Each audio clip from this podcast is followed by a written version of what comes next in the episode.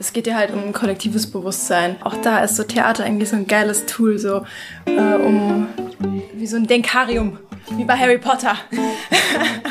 Wir brauchen das, also irgendwie, um das alles zu sammeln und aber dann auch wieder rausgeben zu können, glaube ich. Und auch um Dinge zu verarbeiten. Sonst bleibt das irgendwo hängen und das ähm, trägt sich weiter an die nächste Generation. Das wird aber nie ins Tageslicht gerückt. Und ich glaube, das ist einfach super wichtig, um ähm, das weiterzugeben. Und gewisse Dinge auch nicht weiterzugeben. Ja, genau. Kulturell unterwegs. Der Kultur- und Begegnungspodcast aus Köln. Mit Aaron Schmidt und Sebastian Sonntag.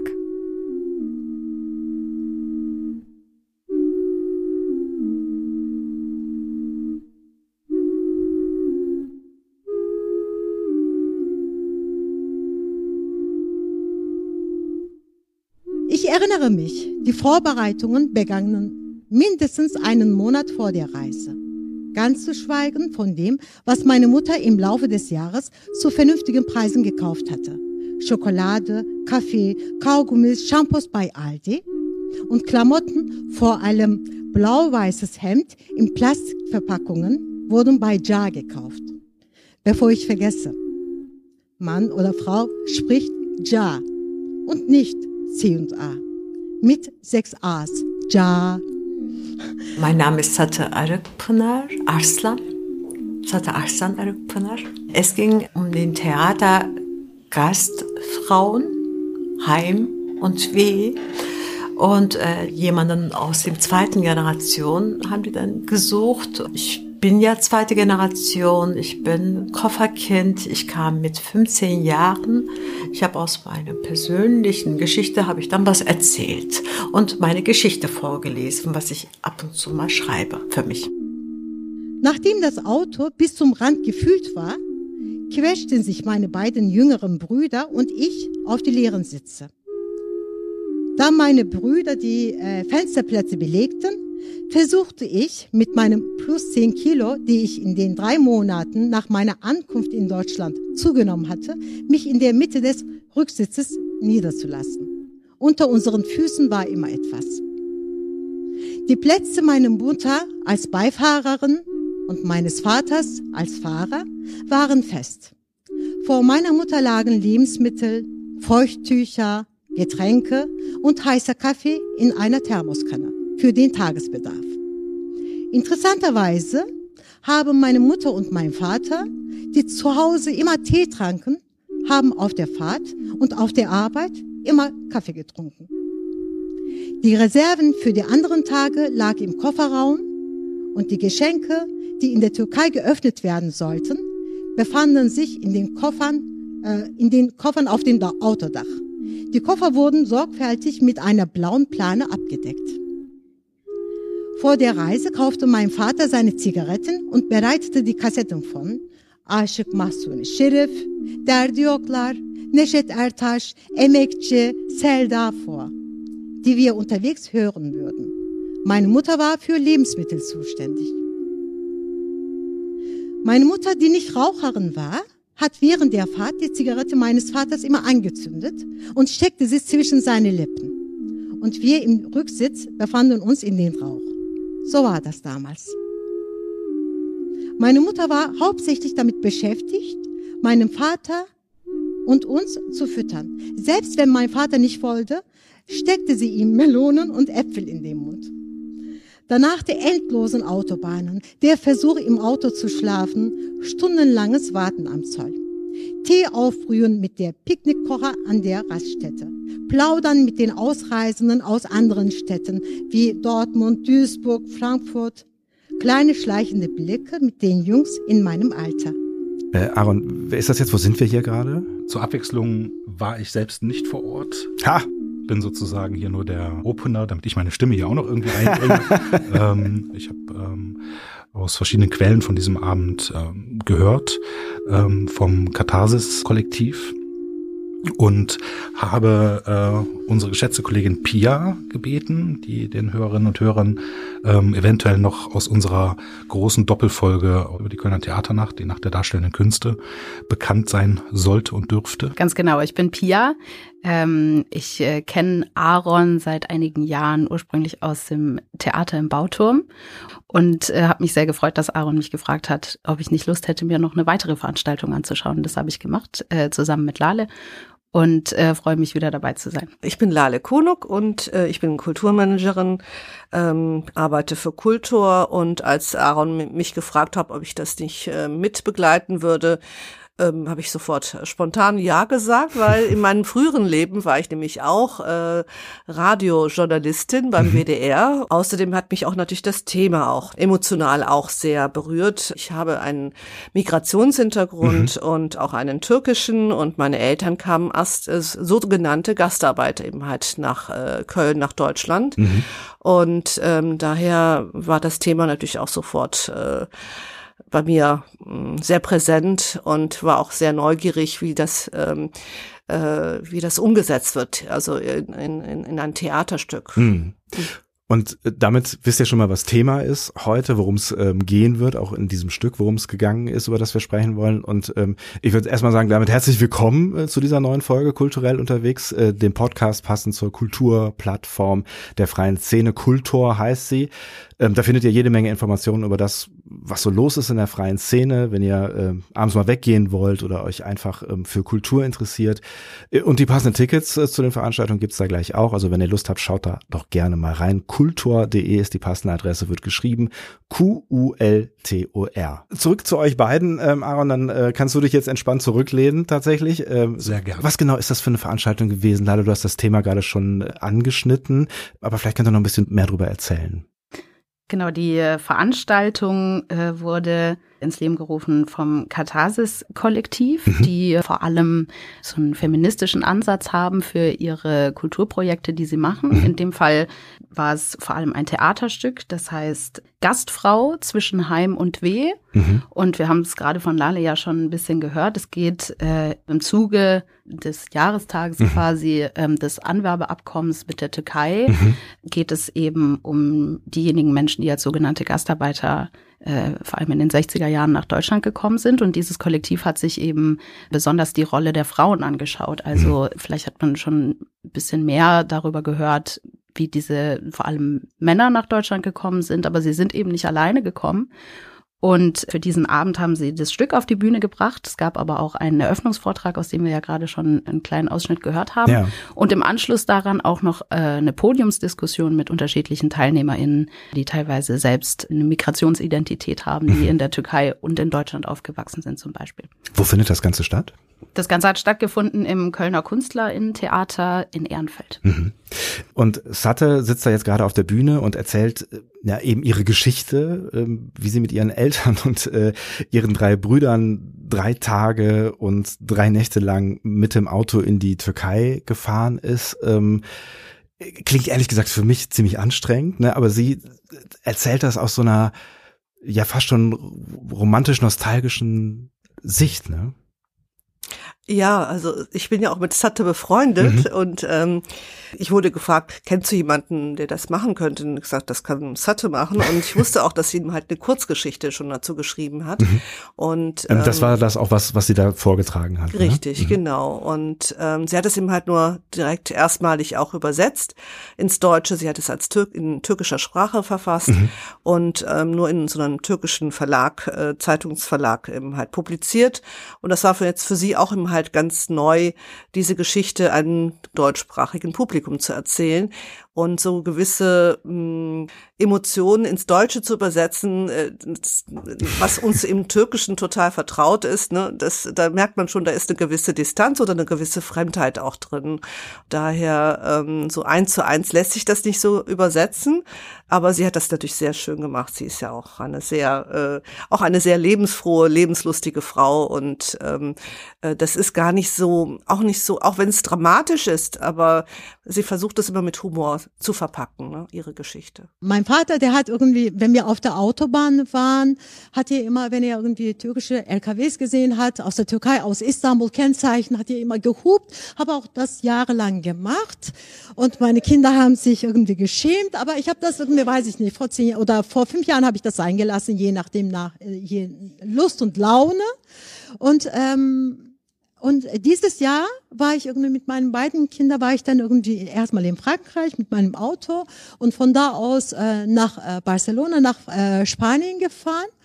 Und ich habe unterwegs auch irgendwie äh, türkische LKWs gesehen, also aus der Türkei, aber ich hatte kein Bedürfnis, auch kein Bedarf, weiß ich nicht, weil wir irgendwie beide in äh, äh, Ausland waren. Aber dann habe ich eine Kölner Kennzeichen gesehen und dann automatisch hab gehupt und und äh, die auch und 50 Kilometer hintereinander gefahren. Und dann dachte ich, mein Gott, ich bin angekommen. So was. Hm. Danke. So, jetzt ist der Abend aber noch nicht zu Ende gewesen. Das war quasi nur der Einstieg. Ähm, habt ihr gerade schon erzählt. Misstraut gelegentlich euren Schulbüchern. Sie sind nicht auf dem Berg Sinai entstanden. Meistens nicht einmal auf verständige Art und Weise. Sondern aus alten Schulbüchern. Die aus alten Schulbüchern entstanden die sind. Die aus alten Schulbüchern entstanden die sind. Die aus alten Schulbüchern entstanden sind. Man nennt das Tradition. Kein Wort über das deutsch-türkische Anwerbeabkommen. Und wenn man überhaupt irgendetwas darüber erfährt, ist meist nur von Männern die Rede. Kein Hinweis auf die über 700.000 Frauen, die zwischen 1960 und 77 als Gastarbeiterin in die BRD kamen. Wenn wir diesen Frauen noch nicht einmal einen Platz in unserer Geschichte geben, werden sie je aufhören, Gäste zu sein? Werden wir je aufhören, Gastgeberinnen zu sein? Mit diesem Stück wollen wir diesen Teil der Geschichte als unsere gemeinsame Geschichte erzählen. Vielleicht könnt ihr so ein bisschen schildern, was, was danach passiert ist. Dann ist ja das eigentliche Stück auf die Bühne gekommen. Ne? Es war ja ein äh, Zwei-Personen-Stück, also ein Zwei-Frauen-Stück, ne? Und ähm, mit mit sehr spärlichen äh, Bühnenelementen, mit Kartons, äh, die die ganze Zeit von einer Seite auf die andere gestapelt genau, wurden. Genau, ne? richtig. Ja, ja. Und äh, die dann sich immer verwandelten in Mauern und ähm, Wege oder ja und ähm, das fand ich auch also sehr ähm, sehr ansprechend, das in einfach in so einen, in einen abstrakten Raum äh, zu verlagern. Mhm. Ähm, aber was mich doch sehr auch berührt hat, war die Bewegung, die etwas also ähm, Strukturen ähm, widerspiegeln sollten, Verhaltensmuster. Vielleicht muss man dazu wissen, für dieses Stück äh, hat eben das Katharsis-Kollektiv Interviews geführt mhm. mit verschiedenen Frauen, die äh, teilweise selbst in den 60er Jahren oder im Verlauf der Zeit irgendwann aus der Türkei nach Deutschland gekommen sind. Unter anderem zum Beispiel mit der Oma von Burçin, die selbst Schauspielerin war und vom Katase-Kollektiv kommt. Ja, hallo, ich bin Burçin Keskin. Ähm, ich bin Sängerin und Schauspielerin und ich bin Teil des Katharsis-Kollektivs und habe das Stück Gastfrau zwischen Heim und Weh ähm, mitkonzipiert mit meiner Kollegin Miriam zusammen. Ich bin Miriam, ich bin die Regisseurin des Stückes. Wohlgemerkt, die Konzeption äh, haben wir im Kollektiv gemacht, wir sind ein Kollektiv. Und äh, Burcin und ich kennen uns über das Studium, also ich bin von Haus aus, bin ich auch Schauspielerin und Sängerin. Und das war jetzt gerade unser erstes gemeinsames Projekt. Ich bin äh, aus der dritten Generation der Gastarbeitenden und ähm, habe mich eben gefragt, wie es dazu kam, dass ich überhaupt in Deutschland aufwachsen durfte, dass ich hier geboren wurde ähm, und was der Weg hierhin war, weil da bei uns auch nicht so viel drüber gesprochen wurde in der Familie. Und da habe ich eben angefangen, mich mit meiner Familie zu unterhalten. Und ähm, da ging es sehr viel über um meinen Opa und ähm, kaum bis gar nicht um meine Oma zum Beispiel. Und das war dann auch in den Medien sehr wiederzufinden. Es ging immer mal um Gastarbeiter und nie um Gastarbeiterinnen. Und dann habe ich aber gedacht, ja, es muss doch auch Frauen gegeben haben, die hergekommen sind. Und das war tatsächlich auch so. Und wir haben eben im Stück auch ähm, die Zahlen genannt. Also es waren äh, 700.000 Frauen, die damals ähm, als Gastarbeiterinnen. Nur bis 1970. Genau, nur bis genau. 1970 ähm, nach Deutschland gekommen sind. Ähm, nicht nur Türkeistämmige, da sind alle mit einbegriffen, aber es wird trotzdem in den äh, Medien immer nur über Gastarbeiter geredet. Und das war mir einfach sehr wichtig, auch auf die Geschichten zu schauen und auch zu schauen, okay, wie ging es meiner Oma damals eigentlich damit, dass sie ähm, hergekommen ist, wieder zurückgegangen ist und dieses ganze Hin und Her und dieses Leben auf gepackten Koffern. Und ähm, Miriam äh, hat am Anfang erstmal überlegt, wie sie da eigentlich reinpasst, weil ähm, na, sie eben keine Migrationsbiografie hat. Ne? Sie hat da so ein bisschen gesucht, wo, wo ihr Ansatz sein könnte. Genau, und wenn ich die richtig verstanden habe, dann war auch das Ihnen ein Anliegen, nicht nur zu sagen, was für eine Biografie hatten die Frauen, die aus der Türkei gekommen sind, sondern eben auch die Frage, was hat das mit in dem Fall uns zu tun als einer Mehrheitsgesellschaft. Wie haben wir uns damals als Gesellschaft verhalten? Wie verhalten wir uns heute dazu? Wie haben wir das aufgefasst? Was hat stattgefunden an Kommunikation und was vielleicht auch nicht? Und was können wir daraus lernen? Und ich musste irgendwie jetzt auch so ein bisschen lachen, weil wir haben da irgendwie glaube ich, sogar auch gar nicht so drüber geredet, also Butchin und ich jetzt in dem Fall. Aber ich weiß noch, dass als du das Thema vorgeschlagen hast, war ich so, okay, eh super interessant und ja cool und das ist auch irgendwie Butchins Familiengeschichte und super witzig halt auch dieses diesen Punkt irgendwie zu erreichen, wo ich so dachte, ja, ist ja schön, das, wir machen das jetzt, aber was hat das eigentlich mit mir zu tun? Also ich bin, ich habe keinen Migrationshintergrund, ähm, bin auch in großen Strecken, äh, ich würde sagen, sehr weiß aufgewachsen. Ich komme von eher dörflichen Strukturen, hat auch in meiner Grundschule also ich erinnere mich nicht an Menschen mit Migrationshintergrund tatsächlich. Ich glaube, das ist dann halt in so Städten wie Köln irgendwie was anderes. Aber genau, das fand ich auf jeden Fall ganz spannend. Und dann kam halt eben so diese ähm, Überlegung, so genau, was hat es mit, äh, was hat es denn mit uns allen zu tun? Was hat es mit uns als Gesellschaft zu tun, mit Migrationsgeschichte an für sich? Ähm, genau, und dann haben wir diese diese Interviews ausgegraben, oder was heißt ausgegraben, wir haben die selber geführt, eben mit ähm, sechs türkeistämmigen Frauen und fünf deutschen Frauen der Generation und unter anderem halt eben auch mit meiner Oma und auch Bulchins Oma.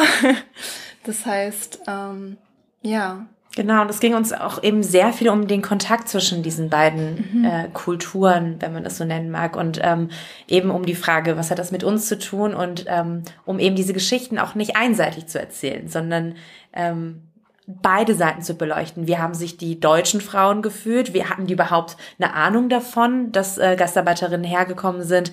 Ähm, wie haben die darüber gedacht? Ähm, wir wollten das alles mit da rein ver, ähm, verarbeiten. Und es war uns eben wichtig, nicht ein reines Stück über nur türkeistämmige Frauen zu machen, die hergekommen sind oder umgekehrt eben nur über deutsche Frauen, die das mitbekommen haben sondern gerade die Begegnung und oder die Nichtbegegnung und den Nichtkontakt ähm, zu erzählen, weil das auch sehr viel vorkam. Sie haben äh, im Prinzip so ein bisschen episodisch Ausschnitte aus diesen Interviews szenisch dargestellt mit ganz unterschiedlichen Inhalten. Das heißt, Sie haben eigentlich mit zwei Frauen sehr viele Biografien gespielt und ganz viele Sachen anklingen lassen, Sachen, die teilweise sehr emotional waren, Sachen, die aber manchmal auch eher administrativ oder organisatorisch oder vielleicht sogar kalt wirkten. Und das in Verbindung mit diesen Kartons und den, den äh, dynamischen Elementen war sehr interessant, wie man gemerkt hat, wie sie geswitcht haben zwischen diesen verschiedenen Perspektiven und Biografien.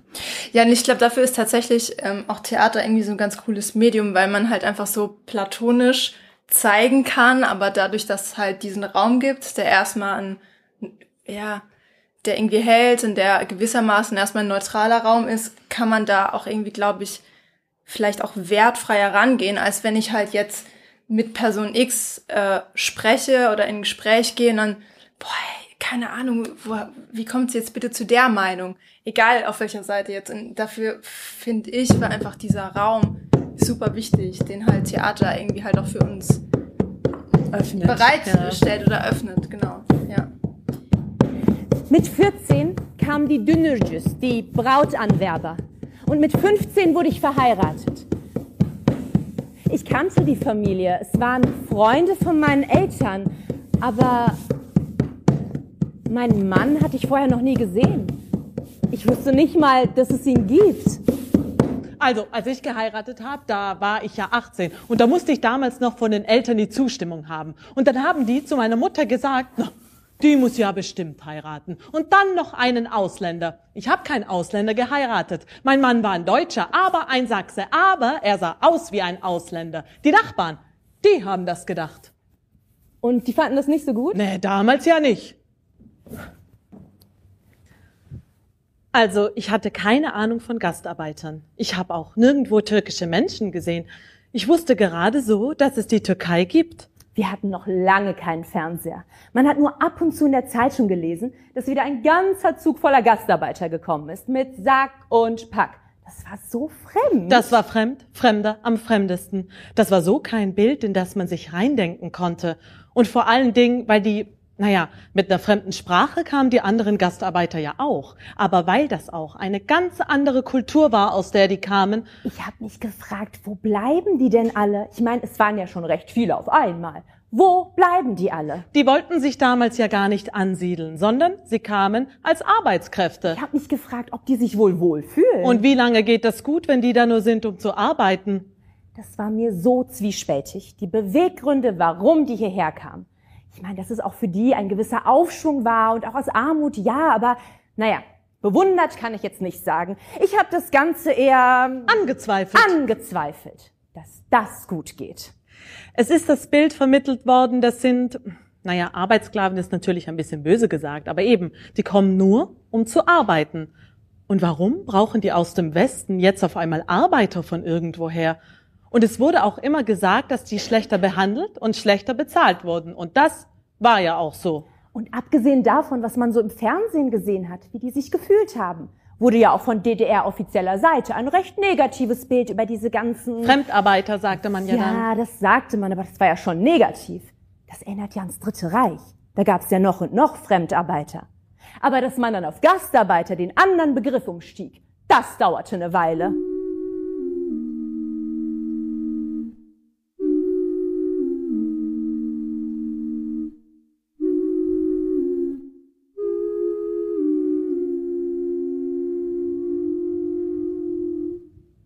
Ich habe mir so gewünscht, dass jemand einmal guten Tag zu mir sagt aus der Nachbarschaft. Einfach, dass mich jemand sieht.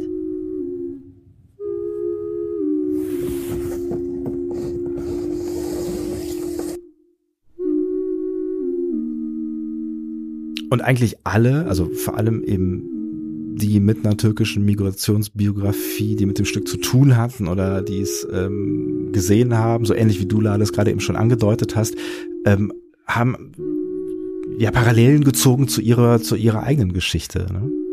Ja.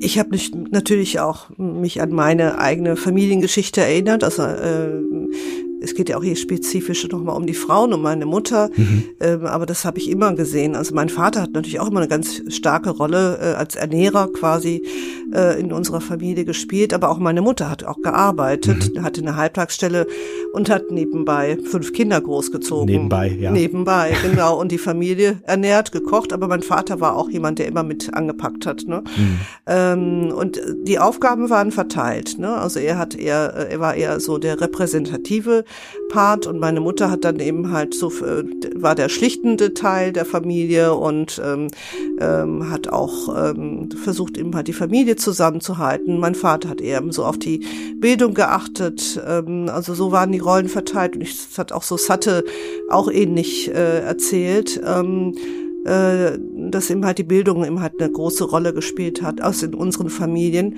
Ähm, und da eben halt sehr viel Wert drauf gelegt wurde, dass aus den Kindern was Ordentliches wird, dass sie ordentliche Berufe ergreifen jetzt nicht gerade Theaterschauspieler. Also ich bin dann irgendwann mal auch auf die Bühne gegangen. Mhm. Ich war auch mal Schauspielerin, mhm. aber ich habe zuerst studiert. Ne? Und äh, also Studieren, Ausbildung, das war schon ganz wichtig für diese ähm, Gastarbeitereltern, dass die ähm, Kinder eben halt einen beruflichen, äh, ordentlichen Weg finden und äh, nicht so behandelt werden, wie sie es erlebt haben. Das waren natürlich ganz andere Jahre zu der Zeit. Ähm, da gab es ja den Fortarbeiterstreik. Aber es gab eben halt auch den Streik der Näherinnen. Davon habe ich gar nichts äh, mitbekommen. Das mhm. habe ich erst durch das Stück erfahren. Mhm. Der offensichtlich auch noch ein Stück weit erfolgreicher äh, gewesen ist, wenn ich es äh, richtig verstanden habe. Ne? Also der durchaus was in Bewegung gesetzt hat. Ne? Ja. Mhm. Ist das dann ein Thema gewesen, mit dem du dich äh, auch vorher schon auseinandergesetzt hast? Also war, war dir das irgendwie bewusst, ähm, dass gerade diese Frauen so unsichtbar sind? Ähm, oder ist das, ist das sowas gewesen, wo, so hatte ich das Gefühl bei einigen, mit denen ihr auch gesprochen habt, dass so ein, so ein bisschen aufgeploppt ist, so, so nach dem Motto, ja, ihr habt völlig recht, natürlich, also es ist sehr logisch, äh, aber so richtig benannt habe ich es noch nicht. Ja, das war schon, also äh, es ist erstaunlich, dass es erst jetzt passiert ist. Also mhm. wenn es nicht durch das Katharsis-Kollektiv jetzt äh, aufgearbeitet worden ist, ich meine, es gibt auch noch das DOMIT, das Dokumentationszentrum für Migration, mhm. Geschichte, ähm, die ähm, inwieweit die eben halt das aufgearbeitet haben, was Frauen geleistet haben. Sie werden eher so als Hausfrauen eben halt, also ich möchte da jetzt nichts unterstellen, aber so mhm. werden sie meistens wahrgenommen, die Frauen. Ja. Hausfrauen, eben halt Mütter als Mütter, aber nicht eben halt äh, auch, äh, die teilweise auch eben halt in den Fabriken geschuftet haben. Mhm. Es gibt ja auch eine ziemlich bekannte ähm, äh, Schriftstellerin, die auch äh, Preise gewonnen hat, äh, Emine Sevgi Özdamar. Mhm. Ähm, die hat ebenfalls in diesen Fabriken gearbeitet, nur hat sie das eben halt dann auch in ihren Büchern verarbeitet. Also das, da gibt es sehr wenig Beispiele dafür. Also Stoff, das, äh, das, das es sichtbar macht, die Geschichten dieser Frauen, die auch teilweise ja auch alleine hierher gekommen sind und wie mutig das war. Also was für Mut die Frauen aufgebracht haben, alleine hierher zu kommen ähm, sich von den Familien loszulösen. Und ähm, das ist schon also äh, ein sehr großer emanzipatorischer Schritt für die Frauen gewesen, aber absolut notwendig, weil sie kaum andere Perspektiven hatten. Mhm. Und hat durchaus auch was ähm, Feministisches, auch wenn man es vielleicht damals so nicht bezeichnet hätte, aber das war so ein bisschen auch der Blick, den Miriam und äh, Burcin auch versucht haben äh, darzustellen. Also diese, diese Art des, des äh, Feminismus, der da drin steckt. Ne? Ich fand das sehr interessant, weil Sie da auch noch mal drauf eingegangen sind, weil Sie sich ja schon auch als ein feministisches Kollektiv verstehen und äh, Sie meinten, diesen Begriff haben Sie durch diese Arbeit an dem Stück auch noch mal neu verstanden, also den Begriff des Feminismus mhm. und äh, diesen Begriff von Emanzipation zum Beispiel. Wir sind sehr schnell immer im Urteilen, was ist eigentlich feministisch, was ist eigentlich emanzipiert und dann haben wir durch diese Interviews einfach einen ganz neuen Blick darauf bekommen, was ähm, emanzipiert eigentlich bedeutet oder auch damals bedeutet hat, dass man ähm, einfach das auch lernt zu sehen, dass was heute Emanzipation ist, nicht unbedingt das war, was es äh, ist, was es damals war und ähm, dass man das aber auch sehen muss, wie stark diese Frauen waren und wie emanzipiert die eigentlich auch waren, dass die alleine nach Deutschland gekommen sind und ja, so jung auch. Ja. Genau und ich glaube halt auch, wenn du eben nur von außen drauf guckst, dann siehst du halt so, ja, das ist halt eine Hausfrau aber was da halt, was das alles beinhaltet. So, und genau, da können wir so krass schnell irgendwie ein Urteil drüber haben, dass das, glaube ich, für uns auch nochmal spannend war. So dieses, also wo man sich nochmal an der eigenen Nase packen muss auch, glaube ich. Mit dem Blick zurück, sich nochmal anzuschauen, was ähm, die Frauen, die beispielsweise aus der Türkei, aber auch aus anderen Ländern natürlich, ähm, die nach Deutschland gekommen sind, was die geleistet haben. Und auch wenn sie, da haben wir auch schon drüber geredet, in Anführungszeichen nur Hausfrauen waren, auch da liegt viel Emanzipation drinne. Mhm. Ich glaube, das ist sehr interessant, sich das nochmal vor Augen zu führen, wie wir diese Begriffe heute sehen und welcher, in welcher Tradition sie vielleicht auch stehen. Mhm. Es hast du gerade gesagt, natürlich geht es im Stück um Frauen, die aus der Türkei gekommen sind, aber es gibt natürlich auch andere Gastarbeiterinnen, die ähm, gekommen sind und so eine Biografie habt ihr auch kennengelernt. Ihr habt mit jemandem gesprochen nach dem Stück, einer Frau, die aus einer spanischen Familie kommt. Ne? Hallo, ich bin Maria del Carmen Morgado Peinado. Ich war hier als Zuschauerin heute. Ich habe ähm, gesehen, dass äh, dieses Stück aufgeführt äh, wird und das, der Titel hat mich sehr angesprochen, natürlich auch der Inhalt, weil ich äh, zur zweiten Generation von spanischen spanischen Gastarbeitenden auch einer spanischen Gastfrau ähm, gehöre. Sie kannte ich zufällig und deswegen habe ich sie mir ausgepickt und gesagt, die hat bestimmt eine interessante Geschichte. Sie ist ja auch nicht ohne Grund hier zu dem Stück gekommen, weil sie das auch interessiert hat. Mhm. Und sie hat nur als also resümiert und gesagt, ähm, ich habe, wie, wie war das denn mit den spanischen, also Gastarbeiterinnen? Und sie meinte, unsere Geschichte wird gar nicht erzählt. Das ist nicht interessant. Also so, und ich meine, äh, ich sage türkeistämmige, äh, äh, ne, es ist einfach die größte Community oder die größten Communities, die auch noch hier sind. Äh, und Kinder und äh, Enkelkinder erzählen sie jetzt. Ne? Es ist ja ein Widerspruch in sich. Wir ähm, sollten hier nur als Gast kommen und nicht bleiben. Wir sind aber geblieben. Und das ist eben halt der Widerspruch. Und das, wir waren nie Gast. Wir waren von Anfang an Teil also der Geschichte hier. Und ähm, wir wurden auch nicht als Gast behandelt. Das ist auch der Widerspruch. Und dann gibt's ja noch die Gastgeber, die waren nicht freundlich zu uns. Also Gastgeber sollten ja freundlich sein. So wurden wir nicht behandelt. Und deswegen, das sind sehr viele Widersprüche. Und ähm, äh, wir waren Arbeitskräfte. Ne? Also meine Eltern waren als Arbeitskräfte hierher geholt worden und sind geblieben. Und Gäste gehen irgendwann mal und die Geschichte lief anders. Aber die europäischen Gastarbeiterinnen oder Gastarbeiter sind zurückgekehrt, weil viele haben das eben halt hier nicht, also nicht ertragen können. Ne? Den, diesen harten Bruch, also zur Heimat, der Verlust der Heimat ähm, und auch ähm, ja, das kalte Gesicht von Deutschland. Ne, das war ja früher noch ganz anders. Bei den SpanierInnen, bei den ItalienerInnen, ähm, auch Portugiesinnen, äh, die sind ja alle wieder auch zurückgegangen. Oder die meisten, sagen wir mal so. Ne? Das ist, äh, was so die Zahl angeht, äh, nicht mehr so eine große. Und dieses Thema überhaupt, finde ich, interessiert viel zu wenig. Also das ist das äh, nichts, was ich jetzt Neues mitnehme, aber ähm, ich finde diese Ignoranz, das so auszublenden, was äh, diese Menschen hier ähm, so geschaffen haben äh, und was so auch so nach wie vor eigentlich im Prinzip, äh, was so eine Erinnerung daran, so eine negative Konnotation, auch gerade wenn ich an türkeistämmige Frauen denke, ne, dieses Bild der türkeistämmigen Frau ne, von damals, ne, ähm, ähm, spiegelt ja überhaupt nicht die Realität wider. Ne? So, das ist ähm, etwas, was mich auch sehr beschäftigt hat, auch während des Stückes, das auch nochmal so zu betrachten. Wir haben auch Deutschland noch anders erlebt. Ne? Und das war für meinen Vater die ja keinen Integrationskurs bekommen haben, die mussten sich mit Händen und Füßen hier zurechtfinden und die äh, auch durch diese diesen Bürokratiewust äh, ja, durch, ne? genau, der genau. auch heute noch nicht so noch viel besser ist, aber äh, quasi ohne Unterstützung auch. Ne? Ja, hm. ja. Ich habe heute noch gehört im WDR, dass es noch ein, also über die doppelte Staatsbürgerschaft gesprochen wird. Ich denke, mein Gott, das ist doch schon so ewig lang. Das hätte schon eigentlich schon viel länger früher passieren müssen. Es ist so viel verschenkt genannt worden. Mhm.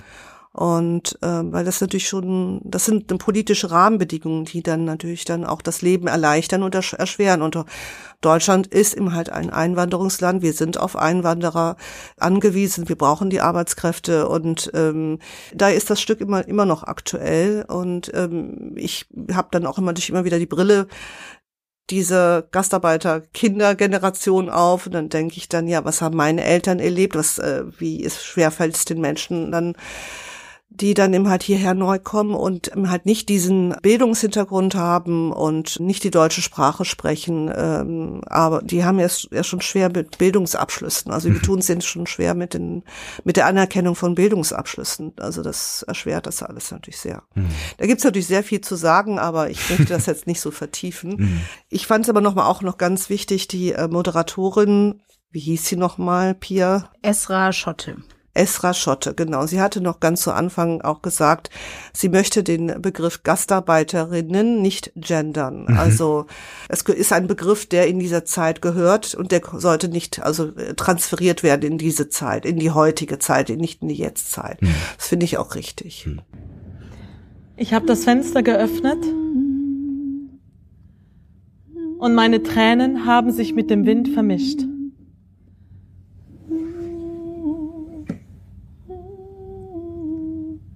Der Abschied von meinem Baby.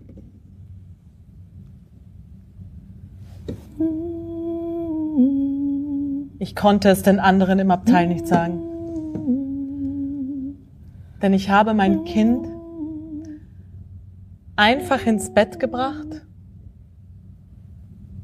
und zurückgelassen.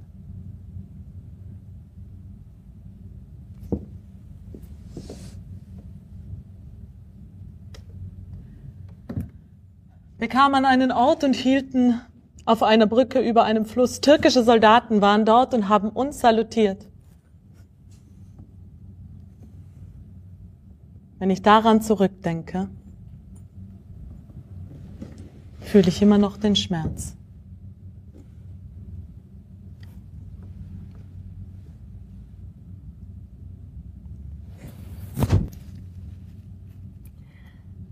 Sen gülünce güller açar gül pembe Bülbüller seni söyler Biz dinlerdik gül pembe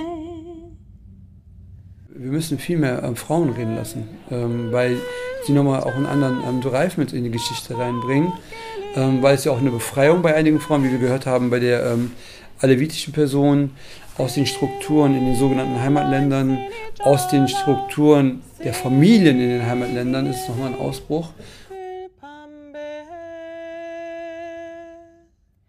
Mein Name ist Kutu Yurtsen, ich bin in ähm, Porz geboren, also Köln.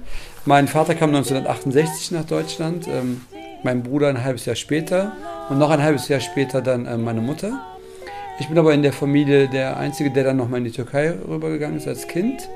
Ich bin Pädagoge, ähm, Musiker, manchmal auch ähm, Schauspieler und ähm, versuche in der Kunst, die ich mache, aber auch in meiner Arbeit als Pädagoge, als Lehrkraft zu erinnern, vor allem an die erste Generation der sogenannten Gastarbeiter, weil sie der äh, Pfeiler sind für das, was wir gerade machen und warum wir das machen, wie wir es machen, auch wenn wir es nicht oft akzeptieren wollen ähm, oder zu spät verstehen, was sie eigentlich geleistet haben, diese Menschen. Und das versuche ich in der Musik, im Schauspiel, aber wie gesagt auch mit den Jugendlichen, weil es ja auch was mit uns macht. Also eine, die Wertschätzung unserer Eltern oder der Großeltern bewirkt ja auch was Positives in uns, dass sie eben nicht nur ArbeiterInnen waren, sondern ähm, auch hier was bewegt haben, vor allem für ihre Familien. Ja. Und das erklärt nochmal auch meine eigene Geschichte, weil meine Mutter ist auch mit meinem Vater eigentlich in die, ähm, nicht durchgebrannt, aber sie haben sich befreit, weil es familiäre Probleme gab. Sie wollten die, ähm, die Braut oder ihre Schwiegertochter erstmal nicht haben. Dann sind sie nach Deutschland gekommen. Und ich glaube, dass ja, das ändert auch, wir müssen die Sichtweise ändern, weil sie sehr, noch sehr stark männerlastig ist. Und ähm, die Frauen, ähm, die gekommen sind, jetzt das, was ich mitbekommen habe, natürlich, man darf Mensch das auch nicht verallgemeinern, bieten uns nochmal eine andere Sicht und auch eine noch sehr tiefe ähm, Sicht, die wir noch gar nicht betrachtet haben. Also ich bin ja auch nicht umsonst nach meinem Studium erstmal auf die Bühne gegangen, habe Theater gespielt, äh, noch während meines Studiums ähm, und bin dann beim Arkadasch Theater gelandet und ähm, es gab das Putzfrauenkabarett. Also das hieß, äh, das Stück hieß auch die Türkinnen kommen und wir wurden überall plakatiert und ähm, wir sind bis nach Ostdeutschland gefahren und die haben wirklich Angst bekommen, was wollen die?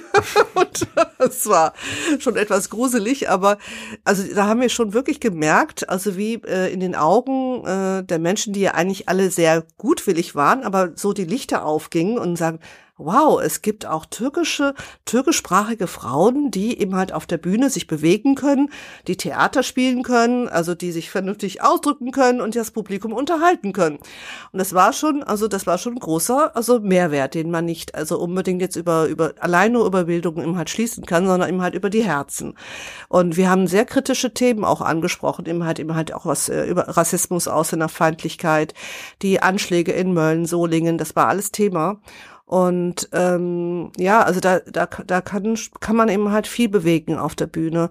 Wir sind auch hier im, äh, in Köln im Comedia Theater aufgetreten. Deswegen habe ich auch eine ganz verbind besondere Verbindung zum Comedia Theater. Also ja, äh, da, da wächst natürlich etwas auch dann zusammen. Wir sind noch Jahrzehnte später, also äh, junge, junge Frauen, die also von türkischen, also aus türkischen Familien, ähm, sind mir begegnet, die gesagt, du warst damals auf der Bühne und du hast mir etwas anderes ermöglicht. Ich bin danach das und das geworden. Ne? Also, ähm, also die, da ist was in ihnen geweckt worden, dadurch, dass wir auf die Bühne gegangen sind und ähm, uns selbst erzählt haben oder Geschichten von anderen Menschen ähm, und das, auch das als Frauen. Das war auch noch mal ganz stark. Also Kultur kann auf jeden Fall sehr viel bewegen. Nicht umsonst bin ich in diesem Beruf sehr gerne. Und in dem Fall hattet ihr, und das gilt ja jetzt für das Stück, was wir gesehen haben, auch, auch die Möglichkeit, die Punkte nochmal deutlich zu machen, um die es dann geht, die in der Debatte sonst vielleicht vergessen werden. Also zum Beispiel zu sagen, wir gucken uns nochmal explizit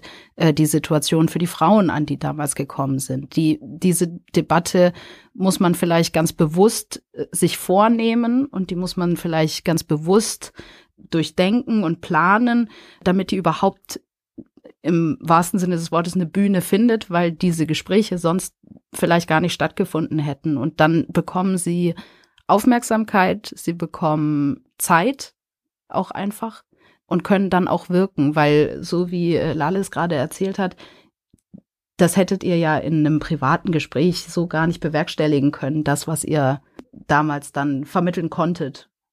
Genau, das ist, äh, das habe ich vielfach erlebt und das ist mir dann also vielfach zurückgeschenkt worden. Ne? Also das, was wir da an Engagement geleistet haben. Also wir sind, also wir haben ganz große Tourneen gemacht mit mir, also mehrfach durch Deutschland. War eine tolle Zeit.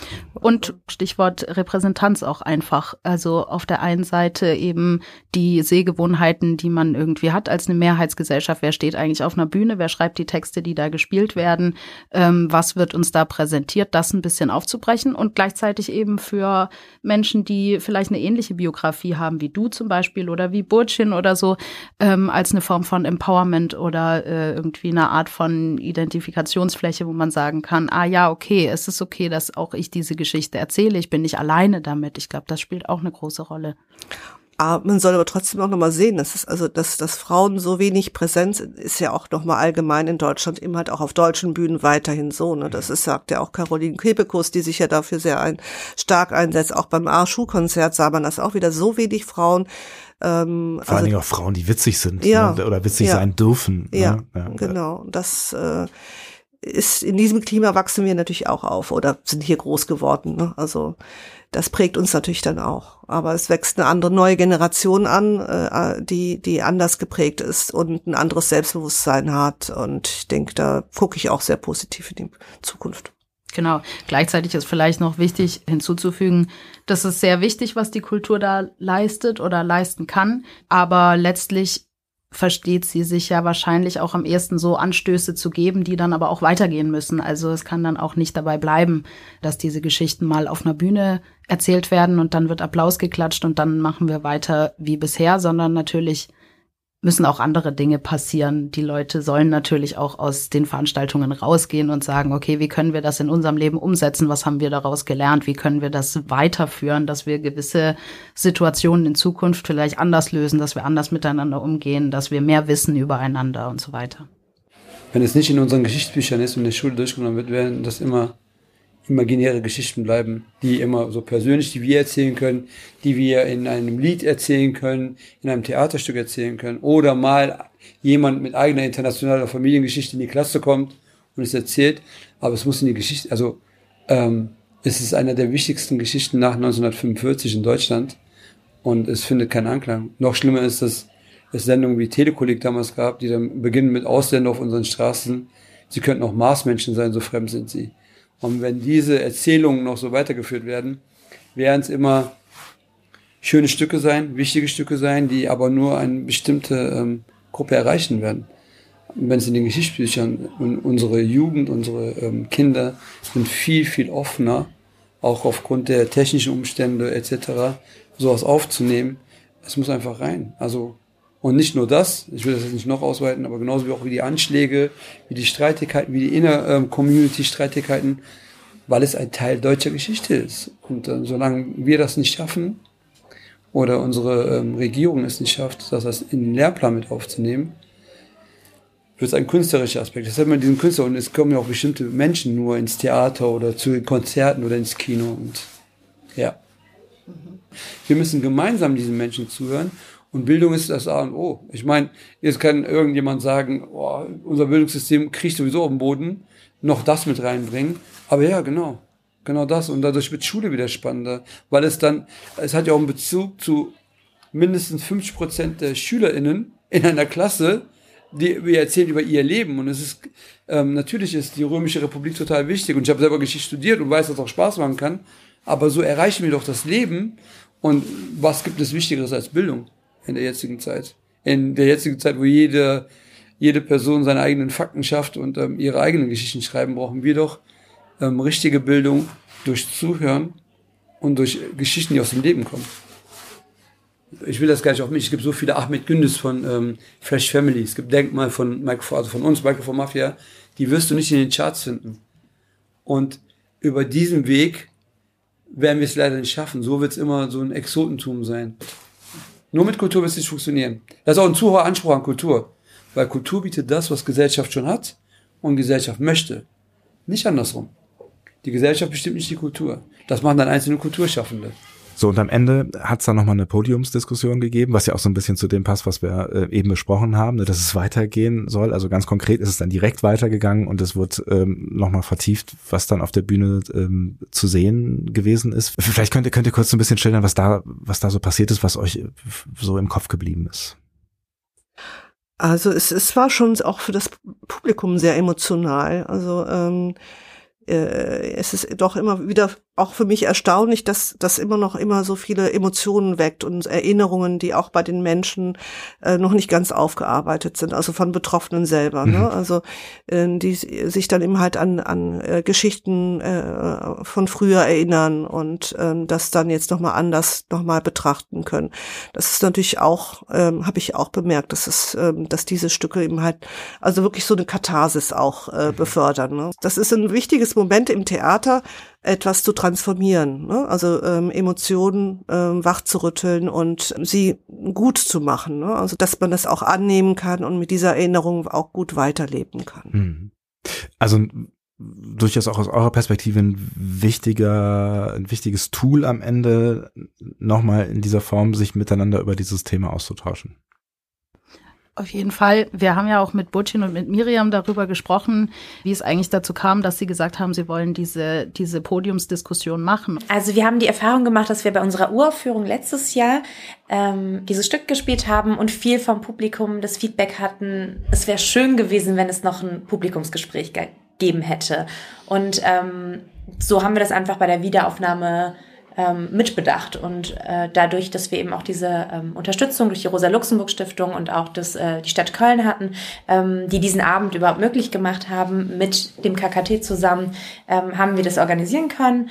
Und wir haben ähm, unser Netzwerk einfach ein bisschen mal befragt, wer da Lust und Zeit zu hat und haben eben diese tollen Gäste, Gästinnen ähm, dafür erreichen mhm. können. Was ich ganz, ganz gut fand, war, dass sie dieses Podium mit sehr vielen verschiedenen Perspektiven besetzt haben. Da waren Stimmen aus der Kultur, aber auch Stimmen aus der Wissenschaft und der Forschung. Es war ein Journalist dabei, der selbst keine türkische Migrationsgeschichte hatte, aber äh, eben aus mehr oder weniger der Perspektive der Mehrheitsgesellschaft einen äh, Fernsehbeitrag gemacht hat, in dem er sich auch angeguckt hat, wie es den Frauen ging und geht, die äh, nach Deutschland gekommen sind. Da waren sehr unterschiedliche Stimmen mit dabei und letztlich natürlich Personen, die es am selbst erfahren haben, deren eigene Biografie ganz bedeutend dadurch geprägt ist. Und ich fand das sehr interessant, auch als jemand, der diese Erfahrungen selbst nicht gemacht hat, zu sehen, wie individuell die sind und wie sie sich dann doch aber wieder ähneln in bestimmten Situationen oder mit bestimmten Mustern, die sich da durchziehen, mit bestimmten Erinnerungen vielleicht auch, wie Satte erzählt hat, die Fahrten in die Türkei oder zurück, wie sie im Auto saßen und so weiter, kleine Erinnerungen, das fand ich eigentlich sehr schön, dass das nochmal so ein bisschen zusammengetragen wurde, welche Aspekte alle Teil dieses großen Themas eigentlich sind. Ich bin zum Supermarkt gefahren, zum Einkaufen und habe dort meinen Nachbarn getroffen. Ich habe gerade auf meinen Mann gewartet und da fragte er, Wann gehst du nach Hause? Ich habe gesagt, gleich, wenn mein Mann kommt. Er hat geschrien. Nein, in deiner Heimat. Nach Hause, in deine Heimat. Lass uns hier endlich in Ruhe. Du kaufst hier so viel ein und ich bin beim Sozialamt. Du einkaufen, ich Sozialamt. Dann später habe ich bei ihm geklingelt und gefragt. Hans, warum bist du so wütend? Habe ich dir etwas getan? Oder deiner Familie? Er sagte, ja, wegen euch habe ich keine Arbeit. Ihr Ausländer nehmt unsere Arbeit weg. Ich habe gesagt, ich arbeite Doppelschichten. Ich habe meine Kinder in der Heimat gelassen. Ich habe Heimweh. Ich, ich arbeite und verdiene ehrlich mein Geld. Du probierst gar nicht zu arbeiten. Du trinkst den ganzen Tag. Wieso gibst du mir die Schuld? Ich bin nicht betrunken. Ich gehe arbeiten.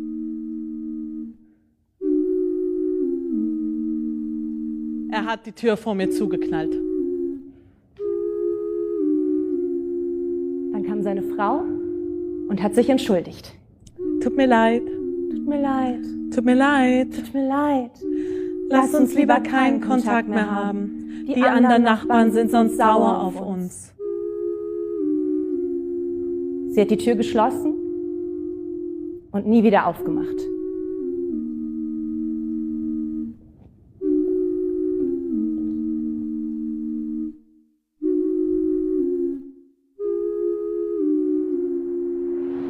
Wirtschaftswoche 13. August 1976.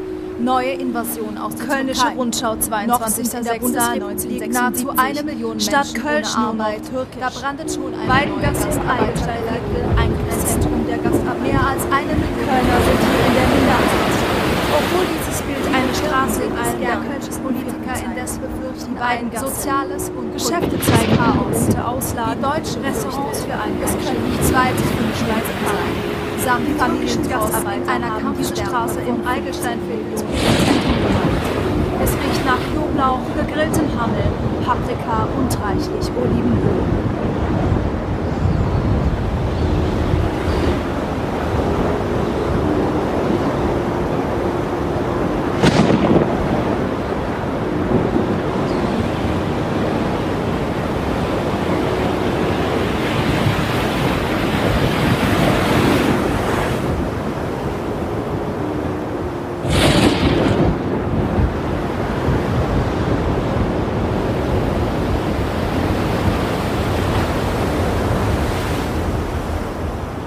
Was hat der Abend jetzt mit euch ähm, gemacht? Das ist ja jetzt schon ein paar Tage her. Was ist so in euch übrig geblieben von, von diesem Erlebnis?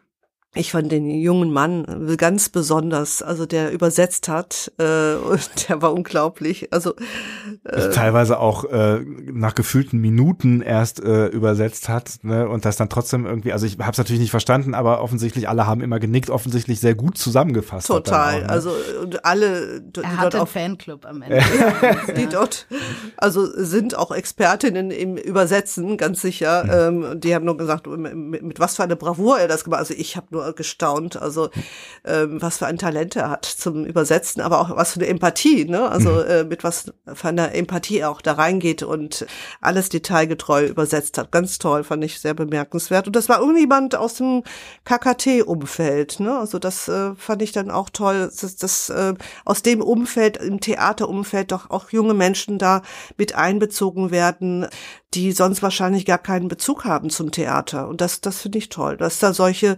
Netzwerke wachsen können in diesem, in Ehrenfeld, hm. ne, in diesem Milieu. Also was heißt Milieu? Es ist ja immer noch ein Theater, aber ähm, es sind eben halt um, um Umfeld sind eben halt äh, GAG-Wohnungen, Genossenschaftswohnungen. es ist jetzt keine reiche Wohnsiedlung, ne? Und ähm, wie wichtig das ist, dass Theater in solchen Milieus also quasi weiter existieren können. Und die sind ja alle eigentlich auch immer wieder bedroht. Ne? Mhm. Also das äh, gibt mir immer wieder zu denken, ähm, wie wichtig der Erhalt solcher Strukturen sind. Ne? Und dass einfach so etwas nur über Jahre wachsen kann und nicht durch ein Stück alleine.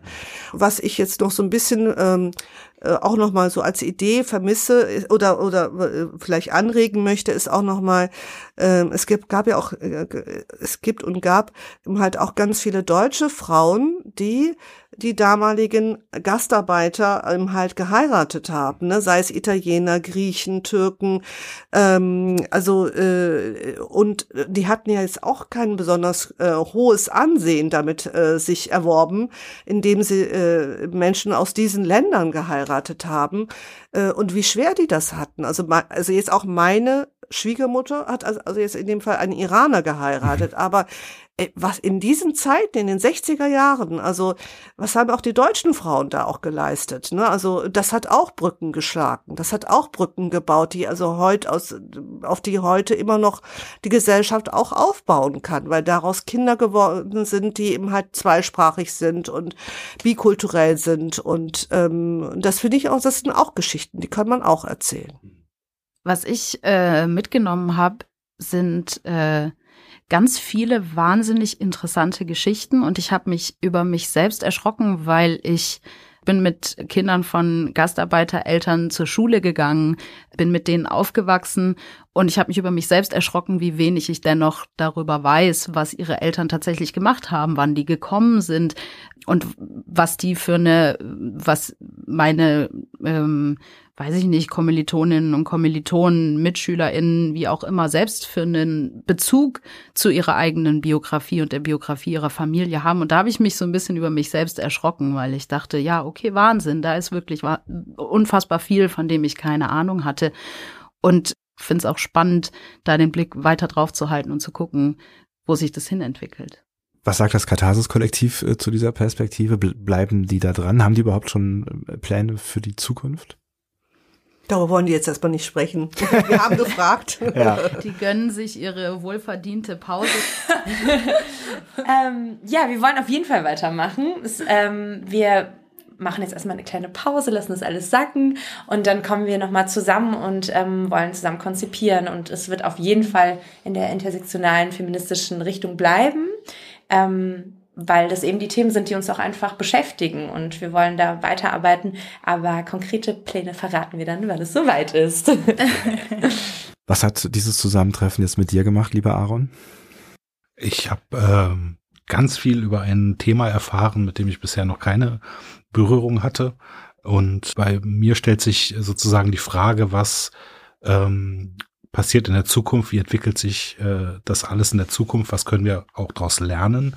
Ähm, weil am Anfang haben wir, glaube ich, gesagt, dass Deutschland ja jetzt auch wieder Arbeitsplätze, Fachkräftemangel und so weiter, Arbeitskräfte braucht. Ob sozusagen Deutschland die gleichen Fehler nochmal macht oder ob der Einfluss der Menschen, ähm, die diese Erfahrungen gemacht haben, mittlerweile stark genug ist, und das sollte er sein, um die Gesellschaft entsprechend darauf vorzubereiten, damit besser umzugehen. Dann bedanke ich mich für äh, diese ähm, große Runde, außergewöhnlich große Runde für diesen äh, Podcast, liebe Pia, liebe Lale, lieber Aaron. Ähm, schön, dass ihr da gewesen seid, schön, dass ihr kulturell unterwegs gewesen seid und ähm, wenn ihr euch einbringen wollt, wenn ihr vielleicht uns auch eine Geschichte erzählen wollt, vielleicht habt ihr das Stück gesehen und wollt uns ähm, darüber was erzählen, vielleicht wollt ihr einfach auch nur mal Hallo sagen, Aaron freut sich über jedes Hallo, dann äh, meldet euch äh, gerne bei uns. Ihr habt Anregungen, Ideen oder Feedback für uns? Wir freuen uns über eure Nachrichten auf Instagram. Da findet ihr uns unter Kultor, also Q-U-L-T-O-R. Oder per Mail an podcast.kultor.de. Und damit sagen wir Tschüss und das ähm, letzte Wort haben in diesem Fall äh, Miriam und Burcin. Tschüss. Tschüss. Ciao, ciao. Wiederhören. Ich meine, ich weiß jetzt nicht, wer alles diesen euren, unseren Podcast hört, aber auch einfach nochmal so ein Dankeschön an die Interviewteilnehmerinnen, die einfach uns so krasses, krasses Vertrauen echt zugebracht haben. Ähm, ja, voll. Also mich rührt das voll. Es war super schön und ähm, aber auch eine große Verantwortung und Ja. ja auf jeden Absolut. Fall. Auch den InterviewpartnerInnen äh, oder Partnerinnen in dem Fall äh, gerecht zu werden und die wirklich glaubhaft auf der Bühne darzustellen oder das so zu inszenieren, dass es eben ähm, diesen Menschen auch gerecht wird und ihren Geschichten. Ich finde, das ist eine große Verantwortung, das ähm, auch an die nächste Generation weiterzugeben, dass es eben nicht nur bei uns bleibt, sondern dass es immer weitergetragen wird. Genau. Das war Kulturell unterwegs, der Kultur- und Begegnungspodcast aus Köln. Eine Produktion von Kultor und der Sendeeinheit. Lege dir ein Kultor-Profil an und folge deinen Lieblingskulturorten, KünstlerInnen, die dich begeistern oder Themen, die dich bewegen. So verpasst du keine Veranstaltung, die dich interessiert. Kultor.de im Netz, at Kultor auf Instagram und Kultur live in deiner Stadt.